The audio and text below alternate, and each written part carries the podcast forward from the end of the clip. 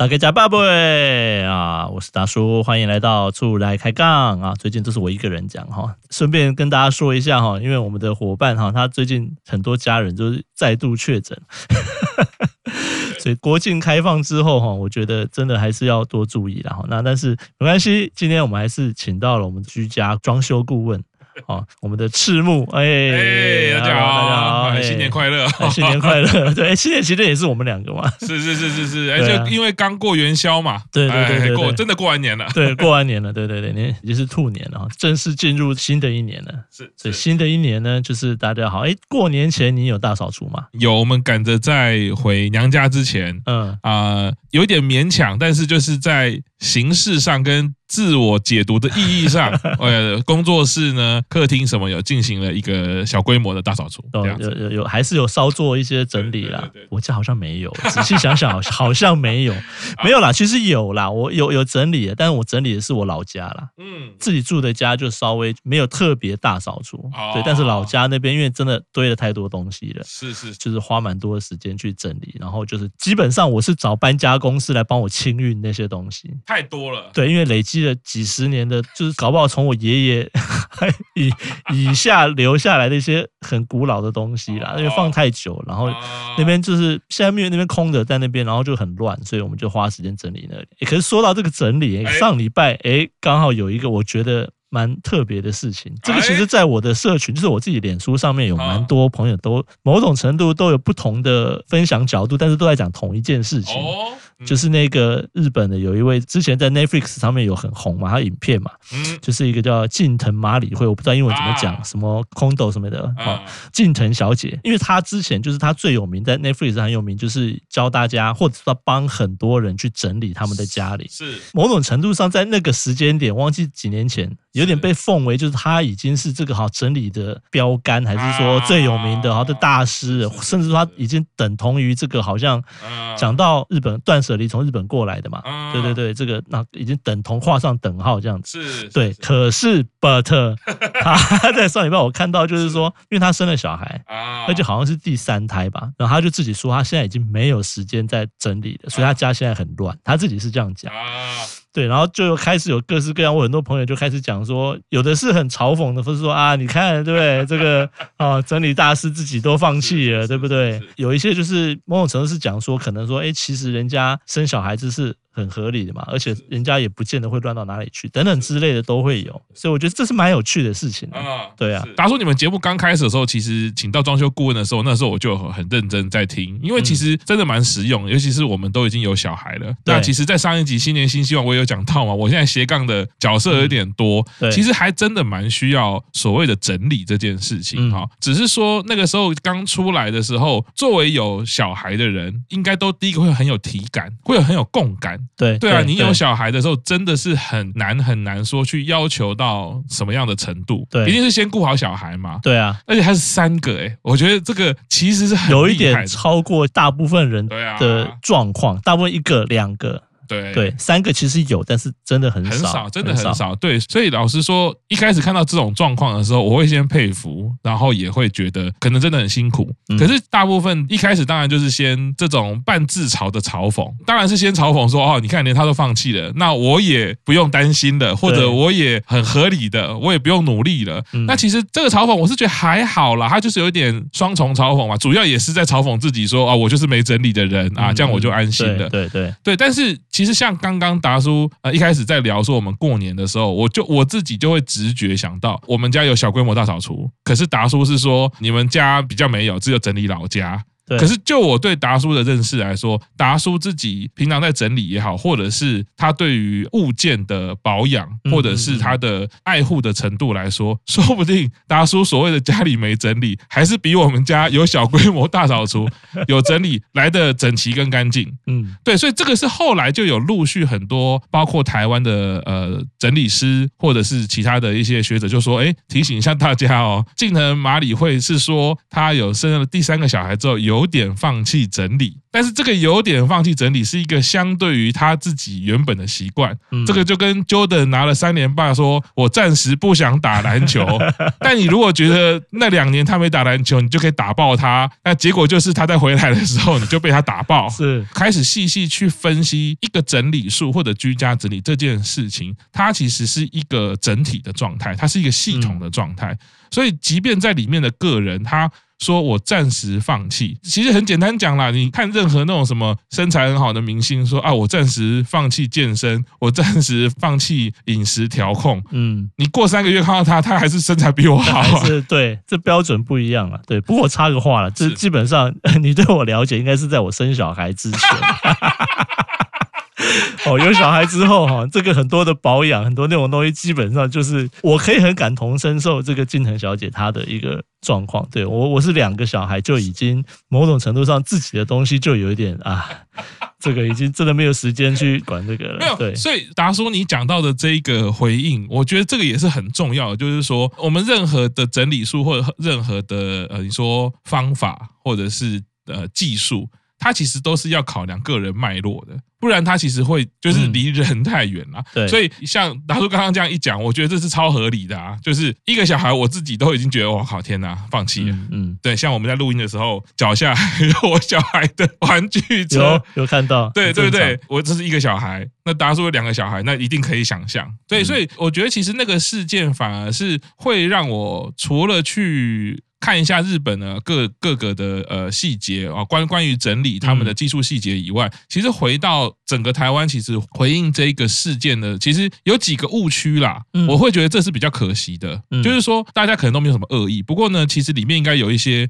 更值得大家去看的价值哈。那第一个，我觉得最大的误区是，很多人会误以为他就是断舍离流派的创始者，就好像有看到有一些新标题嘛，就讲就是什么断舍离无效，还断舍离什么失败什么，但是的确好像就是有类似这样的一个，是是，就像刚刚达叔讲的那个时候，刚好这样子一整个日本的整理术过来，然后断舍离，你看这个口号又好听又简单又好记，嗯，哦，所以好像整理术就是断舍离，断舍离就是整理术，好像把它化为。等号了，嗯。哦，然后整理师就一定全部都是这个流派的，嗯，那其实这边就可以大家分享一下，像我在看这个整理术在研究的时候，刚好看到有一篇哦，这是在二零二一年的文章哦，那它这个是一个协会哦，它是一个根据孩子比较有发展迟缓或者障碍的一个照顾者的组织协会，他去讲的一个文章，那这个文章呢，它是先从整理这件事情。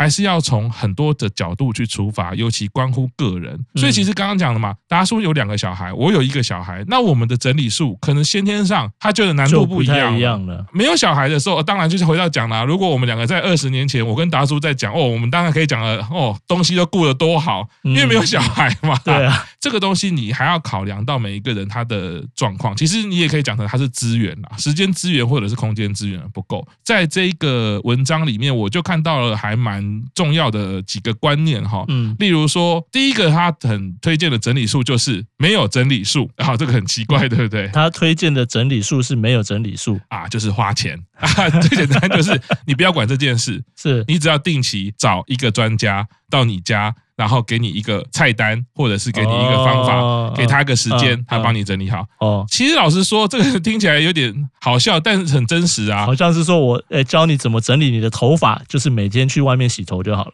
啊，对啊，有人就是 有人帮你整理好，对对对吧？他、啊、其实就像我们之前常常讲的嘛，那你难道你要做这个房屋设计，你自己盖房子吗？不会嘛，你就是交给专家嘛，嗯、对不对？好，所以有时候其实还是回到你到底有多少时间、空间、你的资源。嗯，有些人可能就是他的财务规划比较。宽松，他但他没时间，是他也没有那个心力去管什么收不收纳。有对，那这样子他是最适合他，真的是我不要管什么整理术，我我就是花钱就对了。是那好，第二个其实最有名就是断舍离，这当然都知道。可是断舍离它其实是山下英子老师他的创的一个流派嘛。OK，那就是大家都会知道，其实山下英子创了这个断舍离这个方法或者这个精神原则啦。那接下来当然就是近藤麻里惠老师哦，他的什么怦然心动整。理术，其实他的在讲的是怦然心动哦，主要让你有没有觉得怦然心动的感觉？这个很明显就是跟断舍离，你不觉得是两个向度的东西吗？断舍离听起来就是要很冷血，丢掉什么东西，你不要的丢掉。怦然心动是说有什么东西，哎，你会留下那个哦，哦，这个东西留下来很有意义，或者是它有不太一样的感觉。那当然，我会觉得这个专业的方法一定是由整理师来一细部的描述，一定是会更明确的。那只是说，就我的了解来说，很明显就可以感受到这两个方法是有不同的价值跟它的精神的。哦，那这个东西其实可能截至目前为止，应该是大部分人比较了解的，有在关心过的这几个嘛？对，对，这几个怦然的心动跟。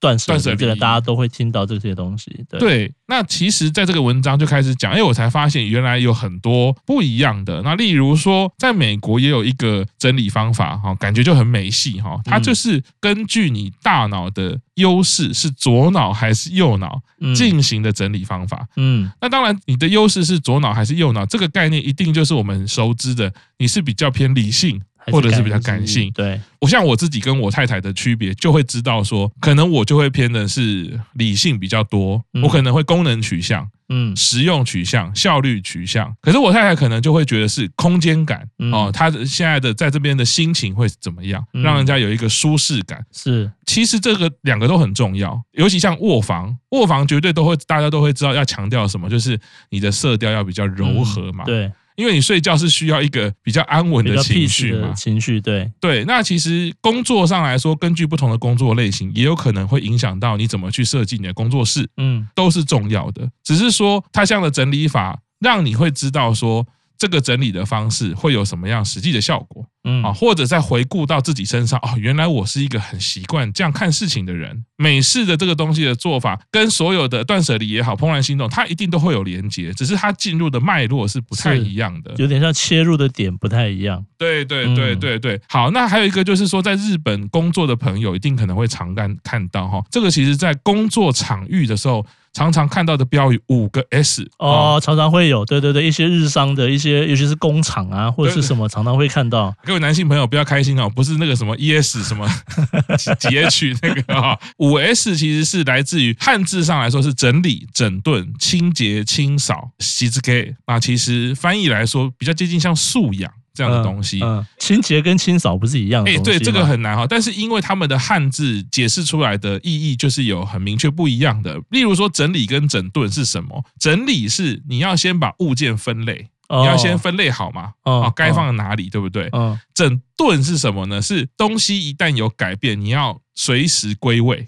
归位的这个动作。哦，好，这一定要一定要做。嗯嗯，其实这个其实对小朋友来讲就蛮重要的。对，因为其实蛮有道理嘛。你分类好的，分类的很漂亮，然后都没有把它放回原位，那就没有用。对啊，对啊。你看日本人就把这个动作都分很细。那最后是素养，很奇怪，对不对？对，素养是你要把以上这些都变成习惯。而不是刻意的去做这些动作，内化就是讲说要内化到这个已经变成一种，就是你自己会去，就是哎，我很自然就会去做这样的动作。那这个五 S 其实你把它对应到家里，就是尤其像我们之前也也在聊过，跟达叔常常在聊疫情下，其实很多居家办公的状况的时候，对，哎，老实说，真的是有的时候是需要这些东西，因为你在家的生活其实越来越复杂了啊，就是除了休息以外，可能还是会有一些工作的需求。再一个就是非常特别哈，日本。大家都知道，对于身心灵的产业也是非常发达啦。嗯、那所以呢，在这篇文章呢，特别写到有一个整理术叫风水，依照风水来整理吗？没错。哎，这个其实我有写的文章里面也是一样哦。那你如果从风水的角度，老实说啦，在整个风水的体系如果非常完整的时候，你把它全部执行完，只是我们现在人很少很少会完全依照风水来执行居家整理跟整顿嘛。嗯，我们又不是庙，对，大概这种，对对对，那通常就是因为某些状况啊，哦，你身心或者有一些事情什么什么的，然后想要改变什么的，然后也说才会就找老师，老师就来说，哎，你这个什么东西要怎么弄弄弄之类，才会有这样子。对，就就是说，现在人的习惯来讲呢，就是很多的室内装修、室内设计师或者是建筑师哦，我看过最大的风水在大西洋城。有一个赌场，嗯，赌城会有很多 casino 嘛，对不对？对对对。然后有一个就是大西洋城那个赌场里面最有名的，它那个赌场呢，上面有一个非常大用木头然后盖起来，上面有一个像是木屋的一个状态。可是你直觉看上去就会觉得哇，入口门面做的很特别，然后你就走过去。对，我们那时候当地有一个办演唱会代理商，就说：“哎，不要走那边。”那个是那个是风水师用的，你走那边下去，你进去赌场就是赔钱，这超大一个哦。是，那我才知道说，哦，这个原来是有风水的。啊，再一个是达叔一定听过啊，我们都同学校的嘛，我们以前进门的这个。南楼，嗯，哦，说楼上的灯，上面的灯也是有风水的，嗯嗯，好，那就像刚刚达叔说，现在人比较常有的状态是，比如说我现在求桃花，那我就问一下老师，对啊，对啊，哦，那你就拿一个粉晶哈，或者是狐仙哦，最好是九尾的哈，啊，然后 放在什么地方？放在什么地方？哦，那这个其实就是一个居家风水的实力啦，对，但是我们很少会说。我现在这这个是毛坯屋，那我请一个老师来这样子做，可是还是有哦，其实是有人这样子，就是我整个居家，他可能格局上面一开始就有根据那个部分来来去处理的，对，其实是其实是有的，那只是说回到我自己的经验，当然这部分会比较多啦，就是说你如果说每一年你有稍微去看一下，就是包括年度的运势，不管是东西方来说好了，然后你整个去思考一下，搭配你今年的一些计划。或者是你去年一些累积啊，例如说啊，去年可能在跟同事之间的关系哈需要加强，一定会有一个新年新希望嘛，对不对？哎，如果搭配起来，再跟这个风水结合的话，它其实不是这么怪力乱神的哦。如果你看的是正派的风水啦，是，是如果你看的是怪怪的老师说什么，哎，来再多一点诚意，要要你那个东西是要花钱跟老师买的，就那就不太行。对对对对，就是说理论上现在你说比较正统的宗教哈，他们其实也都会有一种居家能量的协助嘛，嗯。嗯，我的经验是经费都不会到太高，嗯，很简单嘛，我去求一个护身符。香包都小小的，那还好啊，对啊，对，而且他其实都知道啊，你这个带出去弄很大，那我大家走在路上，我就是觉得你知道是要干嘛？是要丢红包的嘛？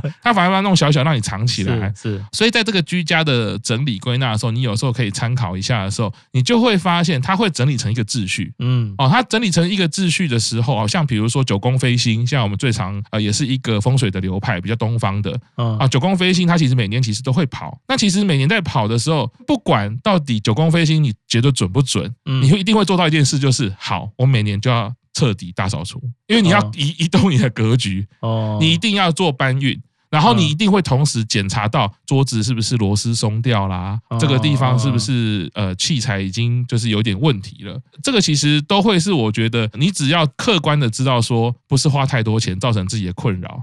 然后不是累积过多的东西，因为我觉得这是一个风水正常的命理的概念，或者是能量的概念，不可能叫你把一个东西弄到超多，因为再怎么多，它就都是会变产生负面能量的。哦。哦，那这是风水以外呢，我觉得这个文章其实还有接下来三个比较会忽略的。对，我觉得这个也是很重要的观念，就是这篇文章提到的是高龄者的居家整理，高龄者就分为生前跟身后，年纪比较大。对的人，他居住环境，对他整理方式，对他这种高龄的他的整理，但我不太懂你所谓还要分生前跟身后是指活着的时候在这个地方他怎么整理嘛？嗯，跟他已经过世的时候，那这个地方该怎么整理？哦，因为他都走了，有什么好整理？但其实不是这样啊，应该是那些东西你不知道怎么整理啊。一一一种是这样嘛？我现在很多故居啊，他不是就是留了他生前的样子，这是不是一种整理术？是，哎，这是哦。所以这不是不会发生的事情哦，因为有些人就是觉得这个房子反正就是我们家祖传的。那我觉得现代人其实也是啊，尤其在未来大家其实少子化之后，爸妈可能跟你很熟嘛，那你你可能会留下他的一些东西作为你的纪念。那你怎么去整理这样的东西？第二个是有障碍者。他的居家整理各方面，呃，比如说什么样的障碍，身心障碍有什么障碍？其实其实各方各方面，我我觉得像这个文章让我看到就是一个很大的，我觉得有点 shock，可是也有一点反省跟反思，就是说我们都会直接带入自己的状况去评断他人，或者是评断。这个方法，可是其实你拉出来看的时候，人有百百种以外，每个人说有小孩子不同的状况，或者反过来说，如果今天刚好这段时间我是需要卧床，或者是我有一些开刀的状况，我行动不便，当我遇到这样的状况的时候，那个整理术适合我吗？嗯，所以你看日本分的非常非常的细，他把人生的阶段其实分得很清楚嘛。嗯，对，那我有可能真的那一段时间生病了，像这个文章里面还特别写到，那那个身心障碍，如果你刚好好是 ADHD，然后你是官能症，嗯、有一种所谓的什么洁癖哦，是我就是对整理有一种瘾头，对。那我们该怎么协助他？有什么整理术可以让他可以缓和？是这个其实是一个很很厉害的概念，我觉得。再来最后一个他讲到的就是，我觉得台湾人应该蛮熟悉的，嗯，有囤积癖的人，我们协助他 来做这个整理。对，我们不要讲他到底是不是病好了，他的状况来说跟一般人就不太一样。对，而且你教他断舍离就很难了。如果照刚刚前面的一个流派是。所谓断舍离的话，他就已经是完全就是没办法嘛。就算你现在把它舍掉丢掉了，他可能没过多久又 又又又又自动跟聚宝盆一样，又是生出来这样子。对，而且如果家里又有这样的人啊，为什么你很难处理的是随便捡一个东西，明明他就是八年十年没用了，你问他说为什么要留，他一定可以跟你讲出很明确的啊，这个东西哦，平常哦要煮菜的时候，如果什么东西哈怎么样这样，我就可以拿这个来装啊。对，他一定可以讲出一个答案。对。但是你你你能反驳的，只能说啊，发生的几率很小，或者是什么？你已经隔多久没做这件事了？对对，对啊，那这时候他就会说啊，可是就是有一天用到的时候，如果没有怎么办？嗯，哎，所以我觉得囤积癖，我们客观来说是囤积癖啊。可是那个东西其实关乎到人的认知，他没有这么容易的说，哎，来，我告诉你，这个整理术很棒，你照着做。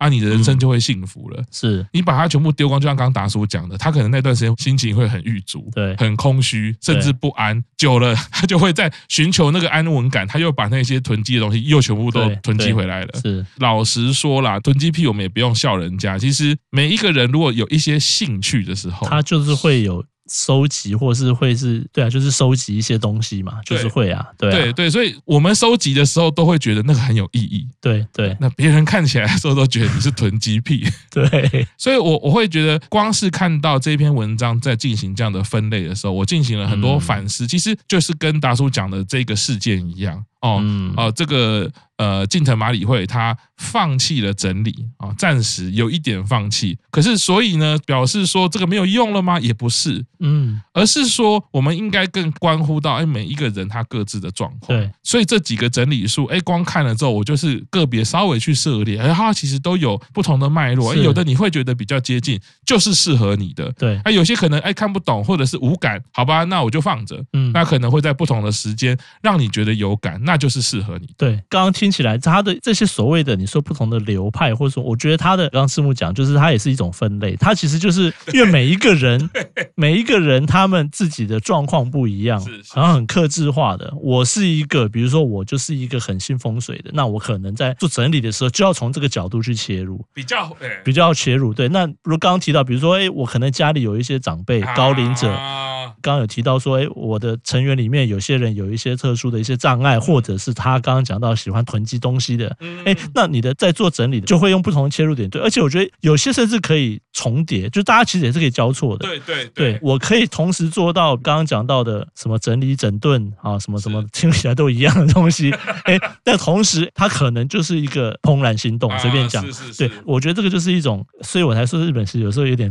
这这是该怎么讲，就是有时候技术面的部分过头，就是说。整理术这个东西，他还把它整理了一下，稍微整理一下，说，哎，有各种不同的招式或什么之类，对对对对对。是，我觉得大叔你讲到重点，这一篇就是为你整理了整理术这个东西。对对对对对，这个很很很很有趣啊。对对对，所以所以我觉得其实如果这样看的话，你就会看出他们核心概念就是那个整理其实是一个有弹性的，嗯，那它是有很多元很变化的。像你刚刚讲，我就常常想到啊，有囤积癖嘛。哦，那无法断舍离嘛？对啊。然后我跟他说，可是你今年犯太岁，你这个留了哈，你会衰哦，丢掉立刻丢啊。